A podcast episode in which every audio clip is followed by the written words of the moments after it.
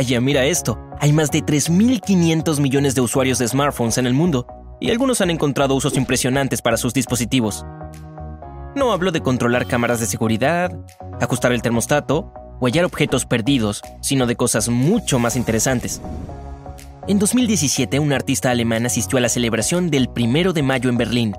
Notó que si bien no había ni un auto en la calle, Google Maps informaba que había un embotellamiento terrible. Se dio cuenta de que los celulares de los asistentes habían confundido a Google, llevándolo a marcar una línea roja de tráfico en el mapa. Fue entonces cuando una idea afloró en su cabeza, y se intentaba hacer lo mismo. No necesitaba personas, solo celulares. Pasó dos años investigando la naturaleza de los mapas y sus sistemas. Google Maps funciona ofreciendo información del tráfico en tiempo real a través de una colaboración abierta distribuida. Revisan la ubicación de los teléfonos y la velocidad a la que se mueven, en 2020, pidió prestados los celulares de sus amigos y rentó otros cuantos a distintas empresas, lo que le dio un total de 99 smartphones. El primero de febrero anunció su experimento en redes sociales. Intentaría volver roja una calle verde con un carrito lleno de teléfonos. Los encendió, inició la aplicación de Google Maps y caminó por la calle con ellos. Hizo falta más de una hora para que los efectos aparecieran una línea roja comenzó a indicar que la calle estaba llena de autos que avanzaban lentamente. Mmm, interesante. Oye, los teléfonos han inspirado a muchos profesionales. Uno de ellos es un ciclista de Canadá. Comenzó a recorrer decenas de kilómetros al día para crear dibujos con su aplicación de GPS. Mientras paseaba en bicicleta, llevaba un dispositivo de rastreo que indicaba la distancia recorrida, la velocidad y la pendiente. Al principio solo lo hacía para entrenar, hasta que vio la línea cuando subió la información a Internet, pudo ver una delgada línea roja que reflejaba todo su camino. Fue entonces que se le ocurrió usar su bicicleta como un pincel y la ciudad como un lienzo. A medida que avanzaba, su recorrido era mapeado. Al final del viaje, las personas podían ver desde Internet la obra que había creado. Su primer trabajo fue en 2015, en Año Nuevo, cuando fue a pasear y escribió las palabras Happy 2015 o Feliz 2015 desde entonces ha recorrido decenas de kilómetros para crear mapaches, jirafas, dinosaurios y casi cualquier dibujo que puedas imaginar. Su obra más larga le llevó más de 4 horas de pedaleo y más de 90 kilómetros. Un día, un ilustrador de Londres notó algo peculiar. Mientras caminaba en medio de una multitud, vio que los peatones estaban demasiado pendientes de sus celulares. Fue gracias a eso que se le ocurrió una idea llamó a un amigo fotógrafo que vivía en Londres y le pidió que fotografiara a personas absortas en sus teléfonos. Después, el ilustrador tomó las fotos y comenzó a dibujar criaturas saliendo de los dispositivos. Quería reflejar que la pantalla era como un portal donde el mundo real y el digital se encontraban. Dicho eso, alguien pensó lo opuesto.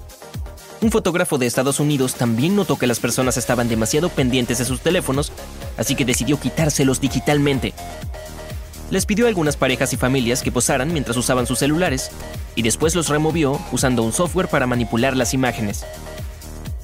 Cuando las fotos salieron, podía verse a cuatro personas que desayunaban mientras miraban sus manos estiradas. En cambio, un artista de Taiwán fusionó los conceptos de teléfono móvil y automóvil. Pasó cuatro años viajando por el mundo y recolectando cualquier teléfono viejo que encontraba. Gastó unos 30 mil dólares y reunió 25.000 celulares. Después dedicó otros cuatro meses a transformarlos en un auto de tamaño real. Los juntó según su color, los pegó y los agregó a una estructura de madera. Los teléfonos negros representaban los neumáticos y los de patrón de arcoiris eran el capó. El artista quería promover la reutilización, el reciclaje y la reducción del consumo. Otros teléfonos siguieron un camino diferente en sus vidas, fueron al espacio y pusieron a prueba sus habilidades, Ahora bien, los celulares no pueden hacer ni recibir llamadas en el espacio, pero una empresa quería averiguar si eran capaces de sobrevivir. En 2013, la Universidad de Surrey decidió averiguarlo. Fueron los primeros en enviar un teléfono Nexus al espacio como parte de su nanosatélite llamado Strand One. El celular estaba unido a uno de los paneles del satélite y los investigadores e ingenieros le instalaron aplicaciones que podrían usar durante la misión. En el espacio puede haber temperaturas mínimas de menos 270 grados Celsius y temperaturas máximas de 120 grados Celsius. Los científicos le instalaron un equipo de protección al teléfono para poder hacer sus experimentos. La computadora del satélite era capaz de controlar la temperatura de la batería. Si se enfriaba demasiado, el sistema la calentaba. En febrero de 2013, la empresa lanzó el teléfono al espacio. Las mentes detrás del experimento querían reunir información y tomar fotos, pero hubo un problema. El satélite dejó de comunicarse con la Tierra. Dos meses después, la NASA envió tres celulares en un cohete y se convirtieron en los primeros teléfonos funcionales en el espacio. En julio del mismo año, el teléfono Nexus de la Universidad de Surrey se encendió por fin, pero ya había perdido el primer puesto. Un país halló un nuevo uso para los celulares viejos, los convirtieron en un deporte. Finlandia creó el lanzamiento de celulares en el 2000. Unos años después se convirtió en un deporte internacional. La organizadora era una empresa de traducción e interpretación que alentaba a su personal a deshacerse de las frustraciones usando los teléfonos. Los centros de reciclaje colaboraban reuniendo los desechos y los patrocinadores les daban celulares para arrojar y aumentar la concientización sobre el reciclaje. El evento tiene lugar en agosto de cada año y los participantes disponen de varias opciones. Pueden optar por pesos de entre 220 y 400 gramos y las reglas son bastante simples.